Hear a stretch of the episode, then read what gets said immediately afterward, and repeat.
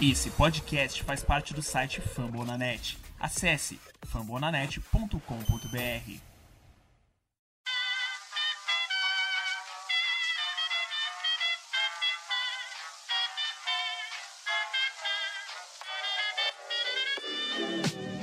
Mais uma rebatida forte. E ela tá fora daqui!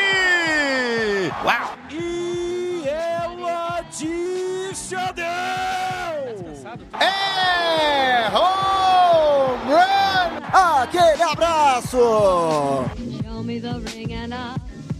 right through.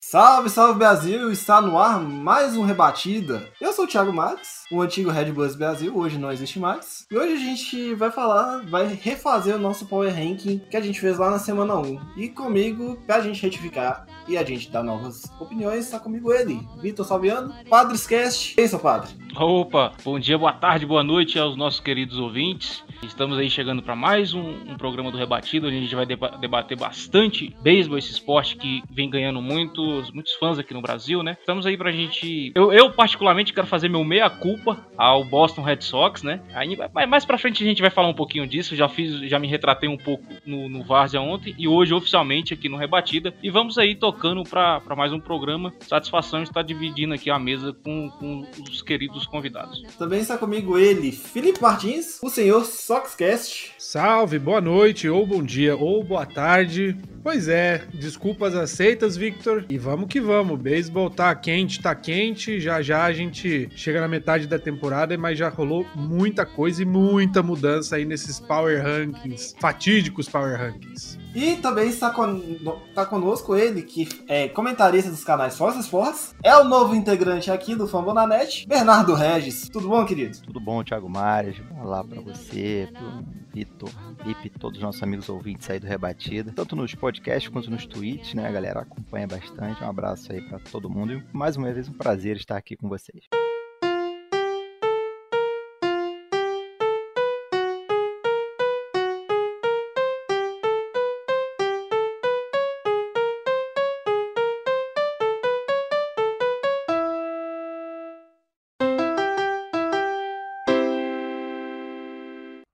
Todo mundo sabe, o Rebatido faz parte da rede Fambonanet, que conta com mais de 50 podcasts, incluindo NFL com o Fambonanet, basquete com o Noaro, nós do Rebatido e com o Show Antes do Show, com o Rock com o Icecast, e, essa, e hoje teve a, teve a Voz do Povo, né, Vitão? Sim, sim, tem, temos aí também é, quatro franquias especializadas para NHL, né? Além do, do Icecast, tem o programa das meninas, que é o Tic Tac Go também, e além de quatro franquias onde eu tenho a honra de conduzir o A Voz do Povo, que é um, um, podcast dedicado ao Detroit Red Wings, a franquia mais tradicional do hockey. É, então você pode acessar toda a gama de podcasts de NFL, MLB, NBA, NHL, basta indo lá para o fambonanet.com.br. E Bernardo, você também tá chegando, como eu disse lá no início, você também tá chegando na rede, né? Ah, sim, isso aí é spoiler, né? Notícia aqui quente, primeira mão, pessoal do Rebatida, já dando, depois de um, um, período de convencimento, né? Eu fiquei relutante, eu tinha sempre vontade, mas um pouco de preguiça, um pouco de, né,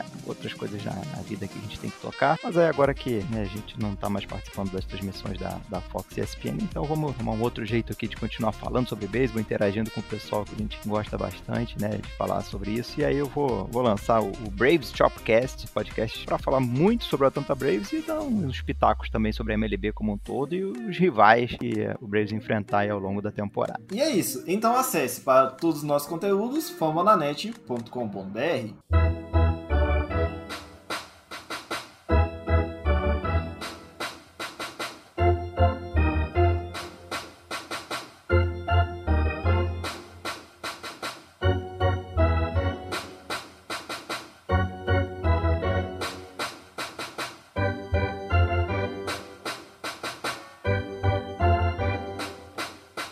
Vamos lá, senhores. Nós temos, nós fizemos um power ranking lá no início da temporada que contava com os seguintes times. Em primeiro lugar, Los Angeles Dodgers. O segundo, New York Yankees. Em terceiro, San Diego Padres. Em quarto, Chicago White Sox. Em quinto, Atlanta Braves. Em sexto, New York Mets. Em sétimo, St. Louis Cardinals. Em oitavo, Oakland Athletics. Em nono, Washington Nationals. Em décimo, Houston Astros. Décimo primeiro, Tampa Bay Rays. Décimo segundo, Toronto Blue Jays. E em décimo terceiro, o Milwaukee Brewers. Curiosamente, eu acho que o melhor time do beisebol hoje não está nessa lista, né, Felipe? E eu avisei que esse time podia surpreender, hein? Eu não vou ser leviano, porque depois tem uns aí que torcem pro Texas Rangers, né? Que gravam as minhas falas, com razão muitas vezes, mas acontece que eu, eu acho que subestimaram muito a capacidade do Red Sox de ser um time diferente do que foi ano passado, que de fato é um time a ser esquecido. E aí a resposta veio naturalmente na bolinha, né? Quando você tem um dos melhores ataques aí, pelo menos desde 2018, um, um, núcleo de time que lidera geralmente estatísticas ofensivas e continua liderando, continua em alta. Rafael Devers, Zander Bogarts, o JD Martinez, a adição do Alex Verdugo. Quando você tem esses quatro caras jogando bem, invariavelmente o time vai bem. E esse ano o Red Sox surpreendeu até a torcida mais otimista com boas apresentações dos arremessadores. E eu acho que nesse mix aí de coisas, né, nessa mescla de bons nomes do ataque com arremessadores cada vez mais surpreendentes, é, é a receita perfeita pro, pro time estar tá liderando aí o, os últimos Power Rankings, né? Não só o nosso, que a gente vai falar hoje, mas nas últimas semanas o Red Sox liderou praticamente todos os, os Power Rankings que surgiram, até começar de fato a perder alguns jogos, né? Que parece que agora vai começar a encaixar em mais ou menos o que é esperado de fato do time, até sim pelos torcedores mais otimistas. É, e é uma coisa que eu vinha falando, eu acho que o único que não, for, não falou mal do Red Sox em algum momento, aliás, até falei que eu não tinha confiança nessa, nesse, nessa rotação, mas eu tinha base para falar. E eu tinha te prometido que depois de um mês eu poderia falar alguma coisa desse Red Sox. Esse Red Sox é divertido de se, de se assistir. Acho que vai ser campeão? Eu acho que Pra você também, eu acho que não vai ser campeão. Vai chegar nos playoffs? Com certeza. Até porque, até por conta da configuração hoje da Liga Americana. A Liga Americana tá bem bolada, é uma liga que tá. Você olha na central, você tem um Kansas City Royals que tá em segundo, então dá pra chegar, um, dá pra chegar na, nos playoffs via card. Divisão, talvez o Yankees venha, venha atropelando em algum ponto. Mas é o que eu te falei. Eu acho que o que acontece, na verdade, é muito uma superestimação do que o Toronto Blue Blue Jays e Tampa Bay Rays poderiam fazer. Eu acho que na verdade a chave do Red Sox estar tão bem, claro, méritos próprios, mas a divisão como um todo se esperava muito mais do Blue Jays principalmente, que é um time que ainda não mostrou tudo que é capaz. E aí o Red Sox é algo que eu falei várias vezes, tanto no podcast do, do Red Sox, né, o Soxcast, como conforme conversava com, com o pessoal, os times da Liga Americana da divisão leste deixaram o Red Sox ter uma gordura muito grande. Então, o time time tá perdendo jogos aí em sequência, tem uma chance grande de ser varrido hoje contra o Oakland Athletics. A gente tá gravando isso no dia 13 de maio. O Red Sox perdeu as três últimas partidas, tem uma chance grande de perder o jogo hoje também, mas ainda assim lidera porque tirou muitos jogos de vantagem para todo mundo praticamente, né? Então, né, a divisão embolada vai começar a piorar ainda mais agora que todos os times vão se aproximar no, no recorde, né? Enfim, eu acho que a chave tá muito mais nisso mesmo, de outros times terem demorado a engrenar. O Yankees, principalmente, acho que é o grande, o grande time que deixou a desejar no primeiro mês. E agora sim que essa divisão vai pegar fogo. Com toda certeza, eu acho que a questão do Yankees, ainda mais, ainda mais agora que estão completos, não estão com lesões. A rotação tá indo bem. Não só o Gary Cole, mas também o Jameson Taillon, o Carl Então, é um time que vai, vai impactar. E, Vitor, você acha que que, que esse Red Sox pode proporcionar pra gente nesse mês de maio? Porque é um time que tá com casca, tá agradando. Cara, o Felipe tem propriedade para falar e ele sempre veio alertando, né, desde o início. Eu faço aqui o meu meia-culpa porque eu poderia ter colocado o Red Sox numa briga pro Wild Card ao lado do Rays e ao lado do Blue Jays. E eu não fiz de uma forma até errada de minha parte. Mas é aquilo, o Felipe ele, ele falou uma frase pra gente no, no grupo interno do Rebatida que me marcou muito. Vocês achavam que o Red Sox ia ser o Red Sox de 2020. E realmente não é. Teve, mudou muita coisa, teve o retorno do Cora, que é, que é um baita gerente ali. Então, assim, eu acredito que dentro da, da proposta do Red Sox, eu não vou falar que surpreendeu. Talvez surpreendeu quem não esperava nada. Porque a gente esperou o quê? O Yankees arrancando bem, o, o Blue Jays arrancando bem. Parece que o Blue Jays agora se reencontrou, é, conseguiu é, varrer o Braves, num, bom, bons jogos até. Mais pra frente o Bernardo pode abordar essa questão pra gente. E parece que as coisas estão tá começando a se desenhar na divisão. Não sei se o Red Sox vai ser o campeão da divisão, mas que ele vai brigar por uma vaga no wild card. E isso eu acredito que vai. Para isso é necessário que, na, no meu ponto de vista, que pelo menos o, o Eduardo Rodrigues possa manter um nível alto para ajudar a rotação, porque é, é aquilo que você também falou, Maris. É, a rotação não é algo confiável, mas apesar do início que fez, é, conseguiu sustentar porque o ataque do, do Red Sox é, é um line-up poderoso, é um line-up que você pode esperar anotar corridas, que vai funcionar. Mas é, o, o que eu até costumo falar para a torcida do Padres, né? Sem ataque, o pitcher pode estar no melhor dia. Se o ataque não funcionar, o pitcher vai acabar pagando o pato. E é essa um pouco a minha preocupação com o Red Sox, que os pitchers possa contribuir e ajudar a sustentar a vantagem durante as partidas. Não, e de fato, é, tem essa questão toda, toda, toda, mas eu acho que Pra esse time do Red Sox, né, o Bernardo, acho que é bom aguardar ainda. É um time que você, a gente olha, gosta, mas é um time que ainda é um pouquinho complicado, né? Eu tenho uma certa desconfiança, concordo, né? Realmente um começo até surpreendente, né, pra maioria dos analistas, quem acompanha a liga. Muito pelo que fez no passado, né, que jogou com um beisebol de 40%, né, perdendo demais. E aí, se a gente olhar os nomes, né, porque o beisebol tem muito aquela história de olhar o nome, o time no papel, né, pra você fazer aquelas projeções. Tudo bem, você tem o o J.D. Martinez, o Verdugo, que se esperava, né, com uma temporada melhor, o Bogart, mas no papel, né, a rotação, o montinho ali, o bullpen, o pessoal tinha um certo pé atrás. E, e também não adianta você ter o ataque fazer cinco corridas e tomar seis, sete. Então, é, era justificável essa desconfiança do Red Sox, que eu acho que teve aquele alinhamento de, de, Lua com Saturno e Júpiter, por quê? Né? Como o pessoal falou, o Yankees saiu perdendo muito, chegou a estar na, na, na lanterna da divisão, Orioles ganhou algumas partidas, algumas séries. Rays também começou vacilante. Então, quem começou melhor já arrancou mérito também pro, pro, pro Red Sox. Mas é isso, alguém tem que sair na frente e tudo encaixou, digamos assim, nesse primeiro mês de, de temporada e, um pouquinho mais aí pro Red Sox. Chegamos a essa conclusão que o Red Sox é o primeiro da divisão. Até acrescentando um, um, um, um pouco, Maris, eu vejo um pouco parecido o que aconteceu nessa divisão com o que aconteceu na divisão oeste da Liga Nacional, né? O Dodgers teve um início bom, mas depois deu uma oscilada. O Padres começou ali como meio treino de primavera, né? Aquilo não aproveitou o treino de primavera para tirar ferrugem, tem que tirar durante a temporada regular. O Boston Red Sox fez um, um bom treino de primavera, talvez aí esteja a explicação. Por porque, é, porque o Giants começou bem, é, é o líder da, da, da divisão oeste, e o Padres e o Dodgers está ali tentando. É claro que uma hora o Giants vai oscilar, vai cair ali para segundo, para terceiro e vai brigar ali pelo terceiro, quarto lugar com o Arizona Diamondbacks. Mas eu só queria fazer esse paralelo da divisão oeste com essa divisão do, do Yankees e do Red Sox que eu, eu vejo um início meio que parecido entre os dois. E tem um detalhe crucial aí na, na divisão leste da Liga Americana que Red Sox e Yankees ainda não se enfrentaram. Então são os dois times que lideram a, a divisão praticamente. Acho que está em um jogo de distância agora ou dois. Todos os grandes conflitos de liderança de divisão já aconteceram mais de uma vez na liga. E Red Sox e Yankees ficou com o primeiro jogo, acho que pro começo de junho. Então é, é, tem, tem uma chance de chegar aí nos conflitos diretos e os times estarem aí com diferença mínima de, de distância para classificação, né? Esse é um detalhe que talvez diferencie muito, né, da, da, da liga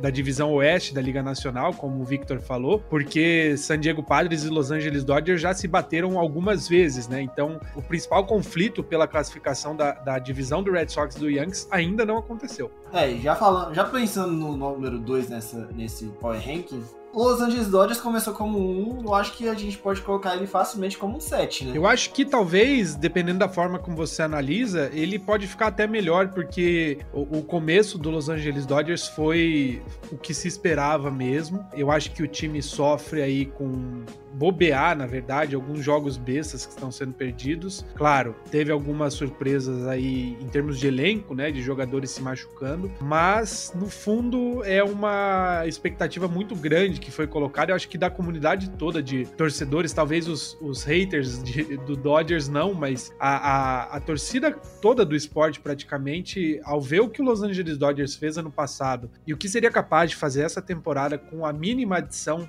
do Trevor Bauer, já se criou uma ideia de que esse seria o time a ser batido, o grande candidato a um bicampeonato. E a gente coloca muita expectativa num time que tá numa divisão chata, né? Claro que não se esperava que San Francisco Giants fosse jogar o que tá jogando, mas eu esperava que San Diego Padres fosse bater de frente como realmente fez, né? Então, eu acho que o problema do Dodgers é o tanto de expectativa que fez a gente não enxergar os possíveis problemas desse time. Perfeito, eu acho que esse time do Dodgers, ele é. Era ele ser campeão campeão. E eventualmente seria campeão, porque é um time muito forte, adicionou o Mookie Betts, como você bem conhece, né, Felipe? Só que esse time do Dodgers, cara, sei lá, ele é qualquer coisa. Hoje ele é um time. É que a divisão também não ajuda, né, cara? A divisão, se você tira Diamondbacks e, e Rock, uma divisão forte. E colocando os dois, você entende porque o, o Dodgers está com 21 vitórias. Mas se você parar pra pensar, no confronto direto em Padres e Giants, que ainda não aconteceu o Dodgers e Giants, cara, eu acho que esse time do,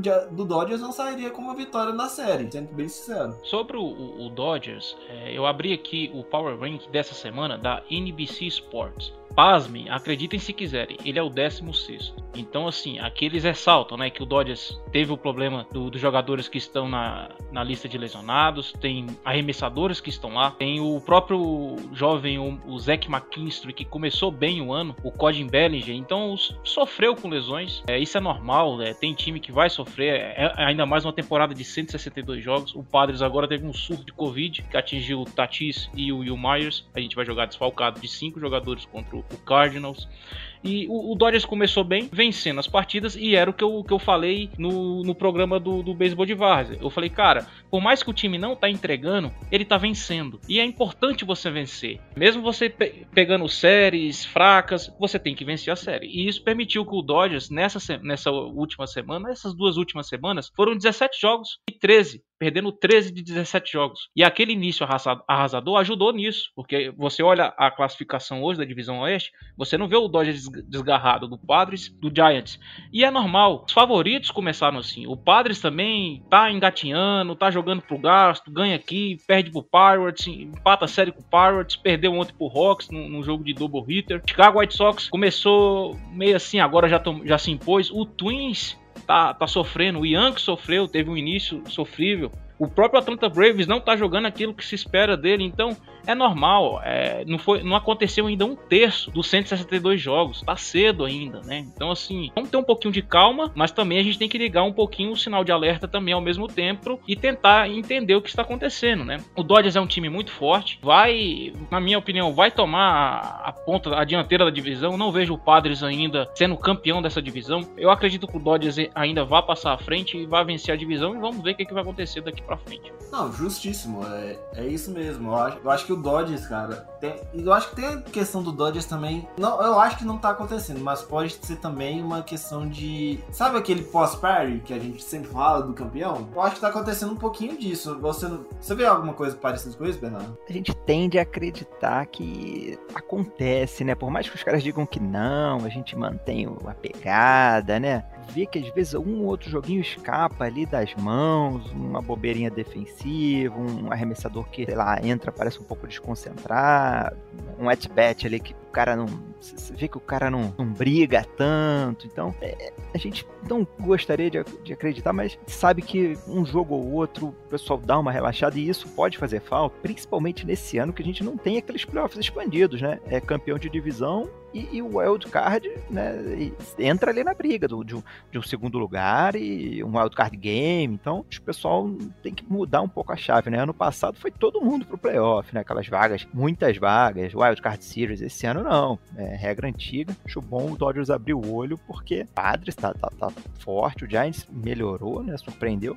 E se continuar esse perde-ganha ali de 55% para cada um, pode chegar no final da temporada e o Dodgers tomar um susto. Não, com certeza. E ainda mais nessa, nessa Liga Nacional, que tá A gente tá vendo um Cardinals e Brewers batalhando pela central. Hoje, pra mim, o Cardinals é o terceiro melhor time do beisebol. E falando ainda em Cardinals, o time finalmente a rotação resolveu engrenar, pela, para minha alegria, para a tristeza dos torcedores dos Cubs. E, cara, eu tô gostando desse time. O que você tá vendo desse time que você dá para destacar, Felipe? Eu acho que o, o, o Cardinals tem um. É, vive um bom momento. Talvez no, no começo do ano tenha demorado a, a, engrenar, como a gente mencionou aí, vários outros times. É, quando um time começa a ganhar um, dois jogos, três em sequência, ele já entra nas séries com uma outra pegada e, e parece que cria uma aura em volta de, de um time que já entra quase com o jogo ganho. No caso do Cardinals, eu acompanho muito pelos pelos jogadores do Fantasy que, que, eu, que eu acabei conseguindo, o Goldschmidt, eu acompanho um pouco do que o Arenado faz, mas eu acho que o destaque, pelo menos pelo que eu olho de fora, tem sido de fato arremessadores, né? Hoje ainda você comentou do Cardinals ter encontrado um bom grupo aí de, de arremessadores reservas, que como a gente já mencionou hoje, não adianta você ter um baita ataque se os arremessadores não conseguem segurar. E no caso do Cardinals, eu acho que junta duas coisas. Uma divisão que não é necessariamente tão forte assim, inclusive eu não acho que seja forte, são alguns times se destacando, mas a divisão como um todo não é, não é tão forte assim. E o Cardinals faz a lição de casa, né? O básico que é necessário para poder se manter em cima já tem sido assim já há alguns anos, né? O Maris com certeza você acompanha aí direto, sabe dizer melhor se de fato é isso, mas a impressão que eu tenho é essa, é, é um time fazendo o que precisa ser feito para manter a, a, o domínio, vamos dizer, no, na própria, no próprio quintal. O Cardinals, ele é o único time que não tem uma campanha negativa desde 1918. É o único time que.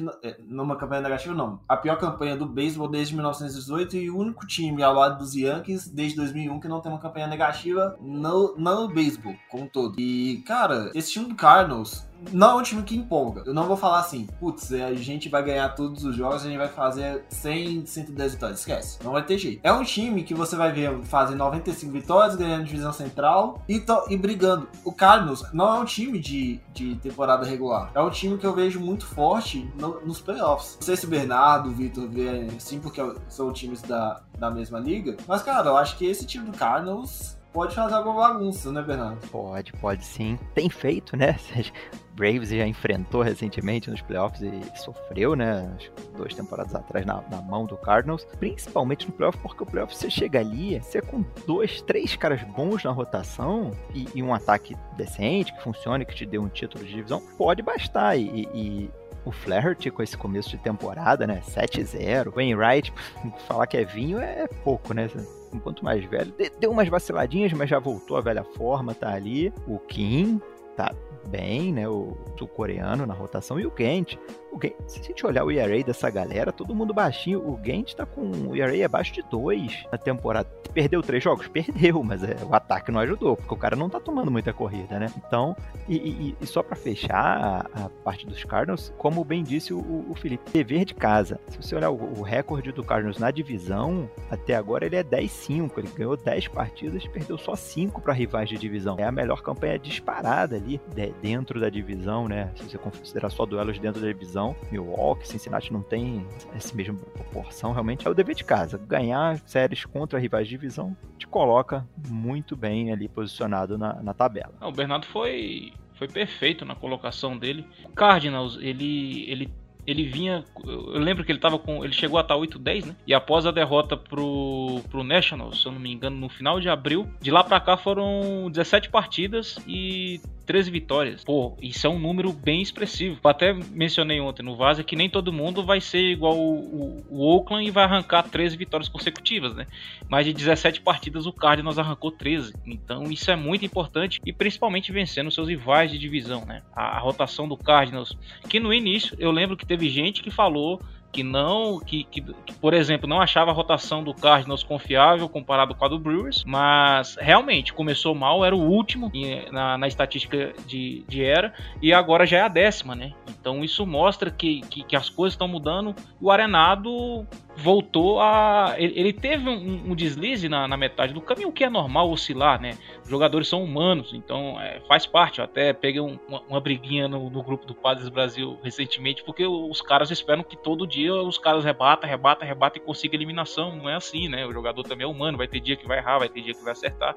A gente torce para que, que acerte mais do que erra. E o, e o Cardinals está conseguindo se reencontrar. No, na, na Bold Prediction que eu fiz, eu coloquei o Cardinals como campeão de divisão e tudo se, se encaminha para isso, né? Apesar de que ainda é cedo, a gente tem talvez tenha lesão, tenha isso, tenha aquilo, mas o, essa divisão não tá me surpreendendo. Nem o, o Cubs atrás do, do, do, do, Reds, nem isso tá me surpreendendo. Vamos fazer um, um, um, parênteses aqui. Esse time do Reds eu acho que não acho confiável, não. Eu falei isso alguns episódios atrás, antes de eu dar uma pausa. Mas esse time do Reds era um time que não era confiável, se mostrou não ser confiável, todo mundo fala, ah, que isso, cara. Não se mostrou confiável. Esse time do Reds, cara, eu não, eu não consigo ver qualidade ali. Tirando o Luiz Castilho, ok, tirando o Castellanos, mas uhum. fora isso, cara, é um time fraquíssimo em todas as frentes. O Joe Voto, ele tá indo bem, mas é o Joe Voto velho, porque o Joe Voto até os 30 anos ele era um absurdo. Cara, tá difícil, velho. Não sei se o Felipe vê assim também o Reds, mas sei lá, cara. O Reds é qualquer coisa. Eu acho que Cincinnati vai sofrer do mal da maioria dos times que vão bem em, em abril e a gente já, já está vendo isso acontecer com outros. Kansas City Royals, é, para mim, é o grande exemplo exemplo. É um time que começa quente, mas não tem fôlego. Foi a mesma coisa no passado. E ano passado, que tinha um, um, um tiro curto, né? De, de temporada mais curta, com mais vagas de playoffs, quase ainda que o Reds não se perigasse, ainda acabava, acababa fora. O time não melhorou do ano passado para esse. Beleza, começou bem, realmente. Tem, tem um, teve um ataque intenso. O Tyler Nanquin, por exemplo, teve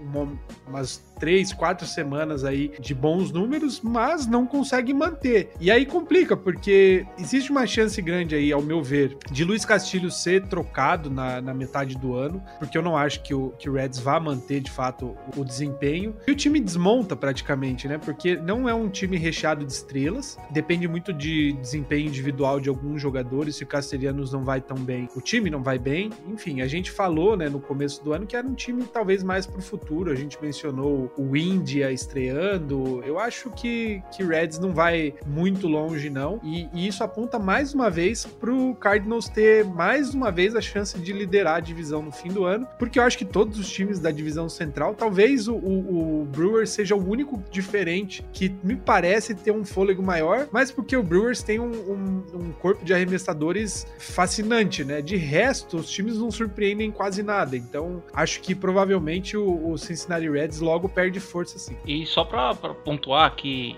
a gente falar que a rotação do, do Reds é Luiz Castilho e Sonny Gray. Se a gente for parar pra pensar, o Luiz Castilho não tá jogando tão bem assim. As estatísticas dele estavam. Vitão, eu discordo. Vitão, discordo, desculpa. O, o, o Luiz Castilho. O, cara, o Luiz Castilho ele joga bem. O problema é que ele não tem run support. É esse é o problema. Mas, mas assim, é, a, a rotação do, do Reds se se caracteriza, se, perdão, se caracteriza por Luiz Castilho e Sonny Gray. E daí você ter dois nomes para sustentar a rotação é complicado. Em relação ao ataque, eu puxei aqui a estatística de toda a MLB trazendo para a Liga Nacional agora. O top 5 de rebatidas é do Cincinnati Red. Cincinnati Reds, né? Que é tanto o AVG, OPS, Home One. E se você olhar pro, pro contexto todo da MLB, ele é o quinto. Inclusive o Boston Red Sox é o terceiro. Então, assim, é um time limitado? É. É um time pra, pra, brigar, pra brigar pro wild card? Não, cl claramente não. Mas é um time que, um exemplo, pode atrapalhar os planos do, do Milwaukee Brewers ou até mesmo do St. Louis Card. Mas é um time que eu vejo mais pro futuro. Talvez podem trocar o Luiz Castilho ou não. Houve rumores no início do ano de que ele poderia ser trocado. Inclusive o Yankees era um dos,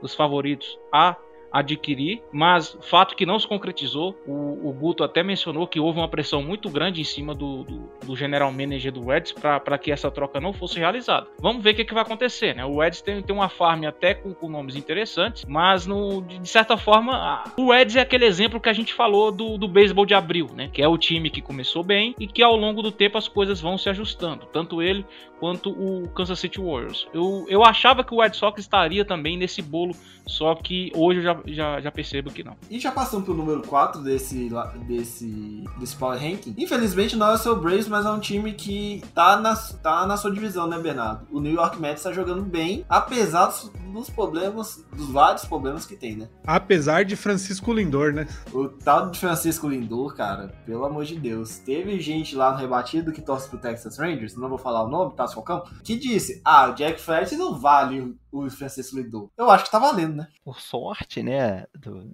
do, do, do Mets, a, a própria divisão não tá lá essas coisas, né? O Philadelphia não tá jogando bem, não arrancou bem. O Braves também não. O Miami, Washington foi... A, a divisão ela tá tão equilibrada que quando acabou abril, do primeiro time, a diferença, né, o, Games Behind, né, o Games Back lá, a diferença do primeiro pro último, acho que era um jogo e meio, dois no máximo, do Mets, Philadelphia ali pra, pra Miami. O negócio tá muito equilibrado, não perde ganha danado. Agora, essa semana é que o Mets deu uma arrancada, ganhou sete seguidas, mas até então era todo mundo na briga mesmo. E eu falo a todo mundo mesmo. Cinco times da divisão na briga. E, e eu, eu acho que se algum time conseguir mais sequências, como essa do Mets, né, que foi o caso, e aí sim pode despontar. Mas eu ainda não acredito no Mets como favoritaço, até porque, como vocês falaram, o Lindor não explodiu ainda, DeGrom parece que teve uma lesão, tem que ver a gravidade, ainda não, não, não tá, tá 100%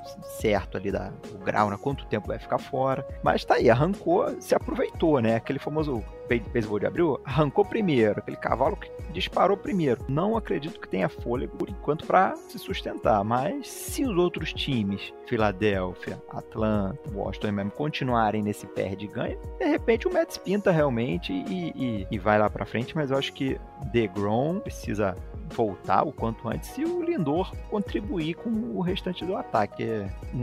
Não, não, não sei como, mas tá lá. Assim, para mim o Mets é até um pouco mais surpreendente do que, do que outras equipes. Esse time do Mets, cara, é um time que. Se a gente pegar nome por nome e o que os jogadores apresentar até o meio de abril, cara, você não vê muita coisa, né, Felipe? Não fala, putz, que timão. Mas agora parece que depois do. Depois que eles tomaram uma chacoalhada aí, uma chacoalhada, umas derrotas aí meio esquisitas, acordaram pra vida. Eu fico com uma certa angústia em relação ao Mets, porque é um time que no papel ele é muito melhor do que o que tem demonstrado, né? E um time que tem Jacob DeGrom deveria sempre estar nas cabeças, porque ah, talvez seja o mesmo efeito do Los Angeles Angels. Os caras são de outro outro nível, é um outro patamar de, de atleta e o time não corresponde ao quanto esse jogador é bom. Posso fazer um parênteses, Felipe? É que eu acho que o Mets, ele, os jogadores de lineup do Mets, eles param de rebater no dia que o DeGrom joga. Como o pessoal do lado dos Angels para de arremessar quando o Otani tá em campo. Só que o problema é que o Otani tá em campo todos os dias. Eu não sei o que acontece com, com, com o Angels, com o Mets. Eu acho que, que claro, o, o buraco que Francisco Lindor tem sido até agora reflete naturalmente em o time não avançar, porque quando você paga o que foi pago no Lindor e ele não corresponde, não,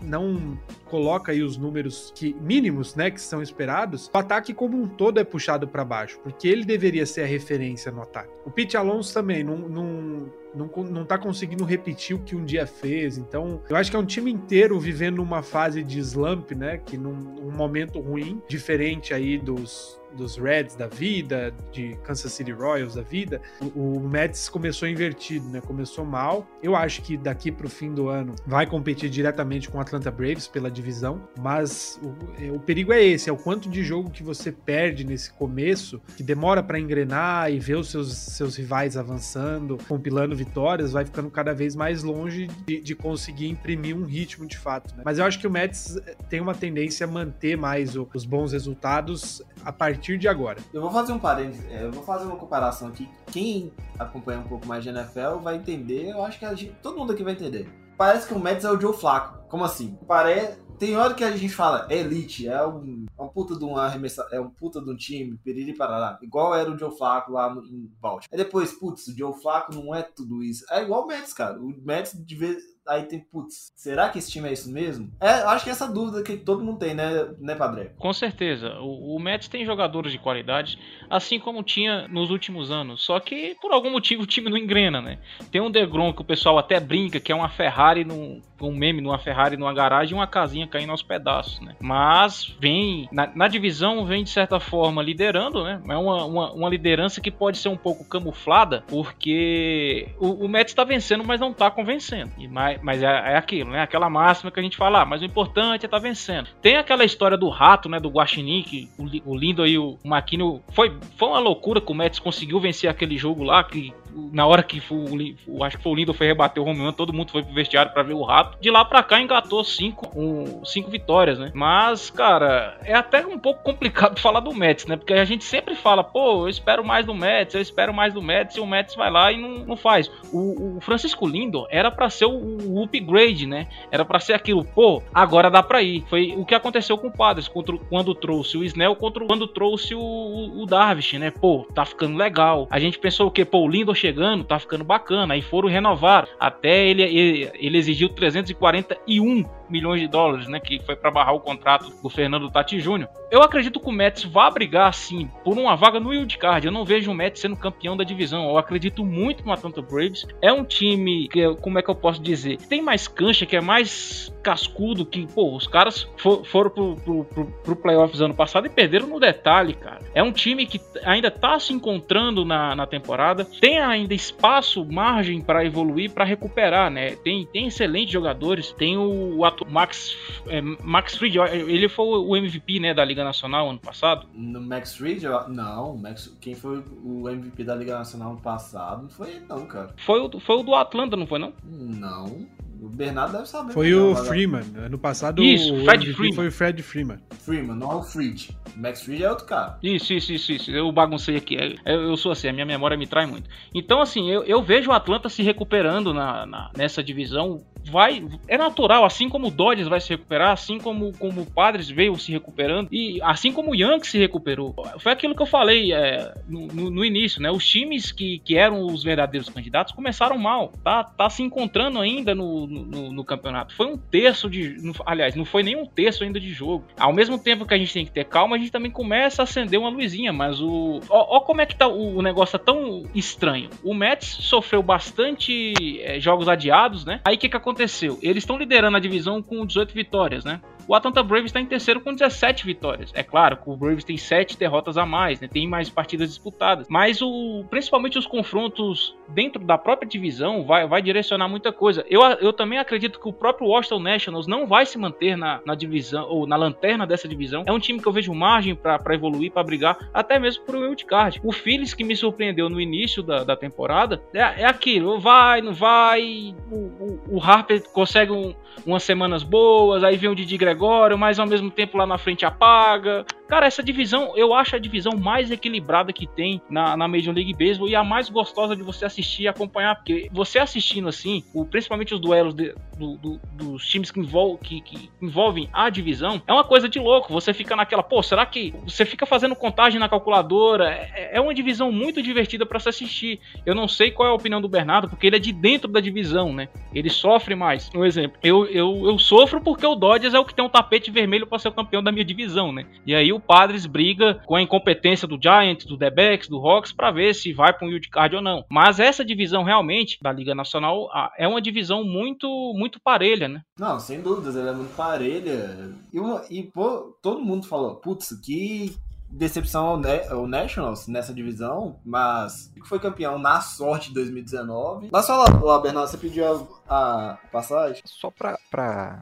fazer o paralelo, da mesma forma como o Felipe falou que Yankees e, e, Red Sox ainda não se enfrentaram, semana que vem também é o primeiro duelo, a primeira série entre Braves e Mets. De repente é, é a primeira medida de forças entre essas duas equipes, né? E, e, e na, na, semana seguinte tem mais uma série para fechar o mês. Braves e, Phillies foi equilibrado, mas tendeu mais pro Phillies. Vamos ver agora entre Braves e Mets, que pode ser um, um, um duelo que ou o Mets engrena e embala, né? Tira um pouco mais ali de, de terreno à frente da divisão, ou começa a perder terreno, o Phillies já tá na cola, o Braves ganhando a série pode chegar junto. Acho que aquilo que a gente já alertou, né? Os duelos dentro da divisão vão começar a acontecer com mais intensidade e, e quanto mais para frente na temporada, né, mais pegado fica, mais importante fica cada duelo. É, exatamente.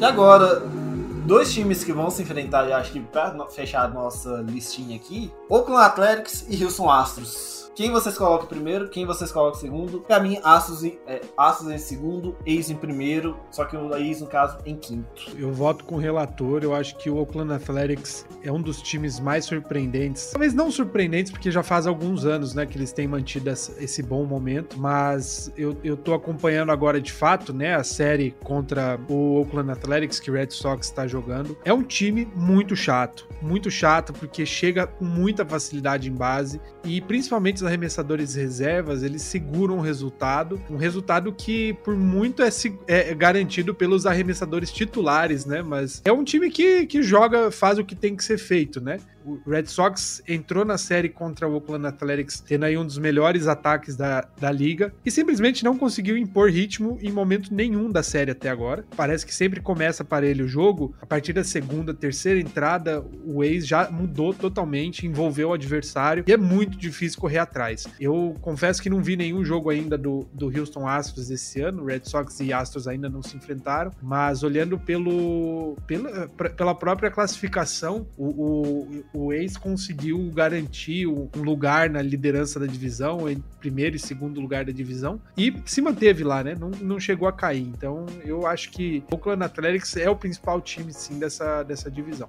Oakland arrancou muito bem, Houston começou mal, sentindo talvez um pouco também da, algumas saídas, né? Principalmente Springer, que dava uma dinâmica ali no, no topo da lineup. Correia um pouco abaixo, né? Também o pessoal andou, andou cornetando bem o, o Correia. Arrancou mal, mas se olhar hoje na tabela, né? Aquela história. Hoje, se acabasse hoje, já tá ali em, em segundo, já tá na cola, digamos assim, do segundo o terceiro, talvez um, um, um meio jogo, um jogo e meio ali atrás. Seattle surpreendeu. Acho que o Seattle que deu uma embolada ali na- nessa divisão. E aí deve ter tirado ali algum, alguns jogos dos seus rivais, mas eu acho que o Houston demorou para engrenar, mas deu uma melhorada. Os últimos 10 jogos está com 7-3. Acho que se mantiver esse ritmo, a briga vai até o final com o Oakland. Mas realmente eu vejo esse Oakland um pouquinho mais forte, um pouquinho mais encorpado, com mais rodagem, né? O Oakland sempre pega um outro pitcher muito jovem, uma rota porque são mais baratos, né? Aquela famosa Moneyball, né? Sempre pega uns arremessadores mais inexperientes, jovens, que conseguem brilhar durante um, dois anos e aí depois tem que trocar, né? Pra não ter que pagar muito. Acho que esse time do Oakland tem um pouquinho mais de corpo, tem um pouquinho mais de experiência em relação a- a- às últimas a- aparições, últimas temporadas, e promete uma briga melhor, porque o Houston, né, já vem de de perder algumas peças daquele Houston campeão. Além de perder a lixeira, perdeu alguns outros jogadores e não é mais aquele Houston. E o Grank, apesar da sua IFUS e tal, tá, tá meio velho também. é, Perdeu o Verlander. Então não é o mesmo Houston. Concordo que o Oakland tem que ficar na frente nesse ranking. Vou, vou na, mesma, na mesma linha dos companheiros. Só reforçando o que o Felipe disse, eu puxei aqui o histórico, eles se enfrentaram sete vezes. Foi o Opening Day, foram, foi uma série de quatro jogos, onde o Oakland varreu, aliás, o Astros varreu o Oakland, foi 4 a 0 e depois se enfrentaram numa série de três partidas e aí o Oakland venceu por 2 a 1 e a próxima semana agora é dia 18, 19 e 20 terça, quarta e quinta eles se enfrentam em Oakland. E, e é isso que o pô cara Oakland é um time que tinha tudo esse ano para conseguir se consolidar como o campeão da divisão. Adquiriu um bom reliever fechador que foi o Trevor Rosenthal, mas o cara foi pra TJ, então ó, ó o azar acontecendo, né? O imprevisível chegando. E após aquelas, aqueles três jogos consecutivos, o time continua bem, né? É, ele vai ter uma- um, um- um cronograma difícil agora na- nas próximas séries, né? Porque, se bem que já venceu duas vezes o Boston, né? Depois pega o Minnesota Twins, que a gente também não pode cravar que o Oakland vai varrer, porque o Twins tem qualidade, mas o Twins tá capengando, mas quem sabe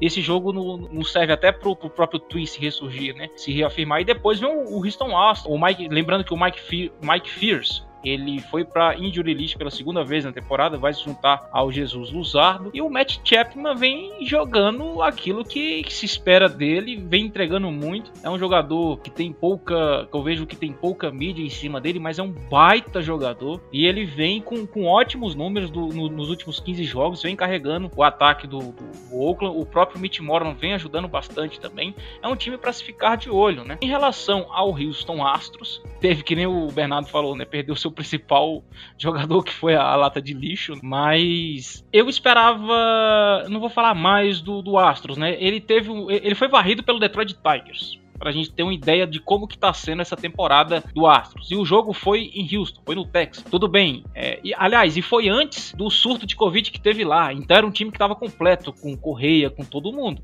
E foi varrido pelo Tigers. Então daí a gente tem um parâmetrozinho de como tá o Houston, né? É verdade que ele vem se recuperando, conseguiu encostar na, na tabela e é como o Bernardo falou, né? Se a gente olha hoje como que tá a classificação, tá apenas três vitórias ali de, de Oakland, né? E ele se enfrenta numa série de três partidas semana que vem. Tudo pode acontecer. Bom, senhores, 52 minutos de episódio e vamos passar já pelos abraços, beijos, afagos, carinhos e beijos no tuberosidade do osso navicular do pé esquerdo. Vamos começar com o nosso convidado, que não é tão convidado assim, que é o Bernardo. Pessoal, muito obrigado mais uma vez pelo convite. Sempre um prazer, né? Bater um papo sobre a MLB, sobre beisebol, com essa galera que entende e, e falar para essa galera que tem curiosidade, né, que tem interesse de ouvir e de participar tanto lá no Twitter do, do Rebatida, quanto lá das transmissões o pessoal faz na Fox e ESPN. Mais uma vez, só agradecer, pedir para daqui em breve, né, vocês acompanhem também o Braves Chopcast, que vai fazer parte aqui da família. Tá,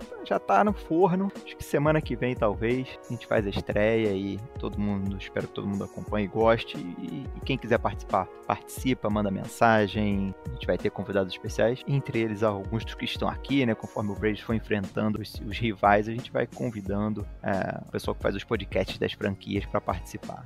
grande abraço e até a próxima. Felipe Martins. Um abraço gostoso para o ataque do Red Sox que já registrou dois home runs nas duas primeiras entradas contra o Oakland Athletics. E um abraço especial também para o pessoal do grupo RSN Brasil, que está junto aí praticamente desde 2007, dos idos do Orkut, acompanhando todo o jogo do Red Sox. Grande abraço. Sua benção, padre. É, vamos lá, né? Em nome de Tatis, de Manny Machado e de Blake Snell, brincadeira. Quero mandar aqui um abraço pro pessoal do Padres Brasil, todo mundo que interage com o pessoal do Rebatida, do Famba na Net, com as páginas. Galera, vocês não sabem o quanto isso é importante. A gente ouvir o feedback de vocês, ouvir que vocês estão acompanhando os nossos podcasts, e isso dá um gás a mais pra gente produzir conteúdo, conteúdo, né? Lembrando que domingo agora, o Sunday Night Baseball vai ser St. Louis Cardinals versus San Diego Padres, jogo no Petco Park. Esperamos e contamos com a presença de todos vocês interagindo com as páginas, interagindo com a hashtag também da MLB na ESPN. Vamos lá, vamos prestigiar, vamos fortalecer, porque quanto mais pessoas estiver assistindo, mais é, divulgação a gente vai ter, né? Quero deixar um abraço a todos vocês e segue a gente lá na rede social, viu? Twitter, SDPadresBR. Eu lancei um Padrescast hoje falando do surto de Covid do San Diego Padres, falando dos, dos jogos iniciais do mês de maio e lembrando do, desse duelo contra o St. Louis Cardinals. Também vão lá e escutem, por favor. Tchau. Vou mandar um abraço para mim, pro pessoal do San Diego Padres, que é o, que é o time que eu vou enfrentar essa semana. Abraço aí pro Cardinals também. E abraço pra Lele, que já esteve aqui com a gente, teve ouvindo a gente por uma hora, quase uma hora quase. E eu tô tentando ensinar ela o beisebol e a gente começou com esse episódio levinho pra ela. Então, certo, senhores, a gente fica por aqui. A gente volta na segunda-feira com, com o pessoal do Thiago, com o Tassi e com o Guto. Um beijo, um abraço e até lá. Tchau!